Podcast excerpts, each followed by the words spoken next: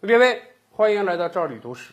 虽然我们经常看各种各样的古代宫斗剧啊，但是我们也知道，进入到现代社会，即便有的国家是君主立宪制，但是人家那个王室啊，规模都很小，而且王室成员基本上就是以一个吉祥物的形象出现在人家国人面前啊。王室的影响力也好啊，财力也好啊，是非常微弱的。但是这个世界上还真是有那么几个王室啊，跟古代的皇帝很像。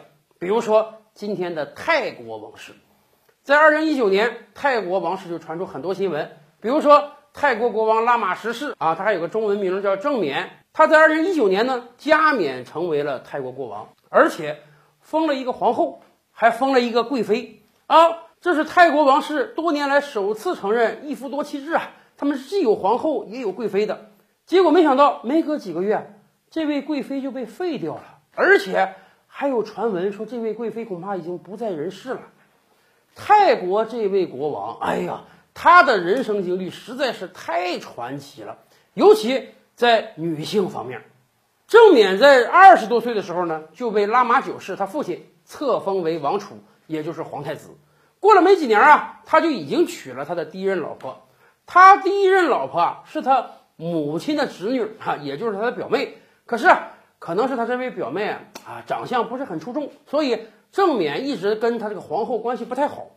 郑冕本人呢，愿意沾花惹草，所以呢，婚后不久，郑冕就和泰国当地一个知名女演员叫玉瓦提达同居了。这一同居啊，就长达十几年。一直到一九九四年，两人还正式结婚了。要说郑冕和玉瓦提达，那可能感情真是很好。为什么？同居期间，他们生了五个孩子，四个儿子，一个女儿，这简直是每两年生一个的频率。到了一九九四年，可能郑冕觉得，你看我这个同居女友都给我生了这么多孩子了啊，我也该给人个名分吧。于是，在一九九四年，他俩就正式结婚了。结婚之后。郑冕想，慢慢的，我就得给我这个女友，也就是我现老婆，给她点封号了。所以我先任命她为太军的一个少尉。哎，这个挺有意思啊。郑冕后来的老婆也是军中有名位的。结果没想到啊，可能是郑冕这个人太愿意沾花惹草了，经常性的和很多女性传出绯闻，以至于啊，让这个玉瓦提达非常不开心。这个女人一不开心，一寂寞啊，就要另找寄托。这不正好参军了吗？没想到。玉瓦提达和当时泰国的空军元帅罗德拉克勾搭上了。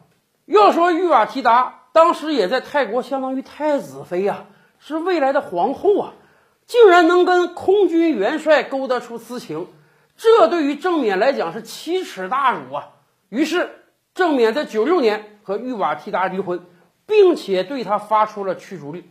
一般人嘛，那想老婆是别人的，孩子总归是自己的。